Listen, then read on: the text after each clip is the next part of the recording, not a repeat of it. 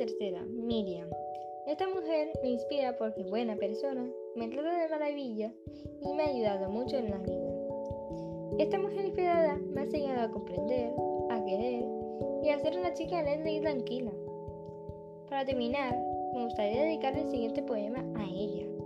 El poema se titula Gracias por tu amistad y comienza así. Eres una de las mejores razones por las que yo soy feliz. Tener tu amistad es un privilegio para mí porque las buenas y las malas siempre estás aquí. Me has enseñado que en la vida siempre es importante sonreír para ser feliz. Gracias por compartir conmigo tu amistad. Nunca olvides que en mi mente y en mi corazón siempre vas a estar.